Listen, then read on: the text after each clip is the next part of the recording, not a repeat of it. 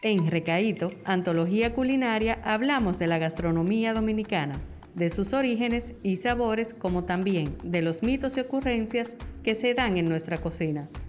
Si de algo estamos seguros es que aquí se come bueno.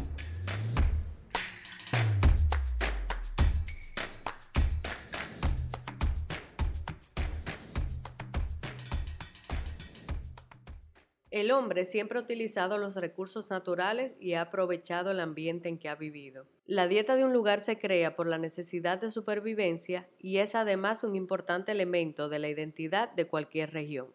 La abundancia de un tipo de dieta ayuda a conocer cuál y cómo era el medio ambiente en que se vivía.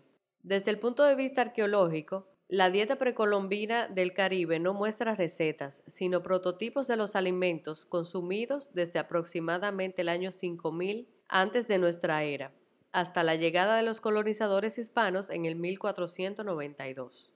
La guayiga era el alimento más importante de los grupos aborígenes del este.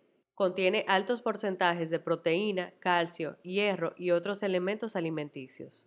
Hoy es posible encontrar el uso del almidón de guayiga en varios puntos del país. También se ha convertido en parte de la jardinería nacional. Otra principal fuente de alimentación fueron los derivados de los géneros de caracoles de tierra, siendo el principal el llamado lambí. Las crónicas no lo mencionan porque posiblemente los europeos lo consideraron como algo asqueroso y algo de costumbres de pueblos primitivos. Pero algunas poblaciones europeas consideran hoy las diversas especies de escargot como platos distinguidos. A diferencia de la guayiga, estos caracoles fueron una fuente de proteína que desapareció con la llegada de los españoles. Los litorales también proveyeron otros animales sin concha, como son el pulpo criollo, el erizo de mar y los gusanos marinos. Las iguanas eran consumidas por los caciques y personas importantes de la sociedad taína. Las tortugas marinas fueron sustentos elementales en todos los periodos de la prehistoria del Caribe y de la isla.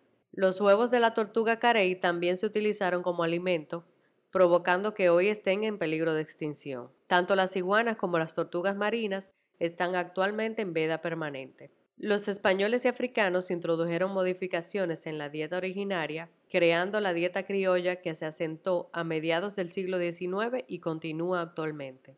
Los españoles y africanos introdujeron modificaciones en la dieta originaria, creando la dieta criolla que se asentó a mediados del siglo XIX y es la que continúa actualmente.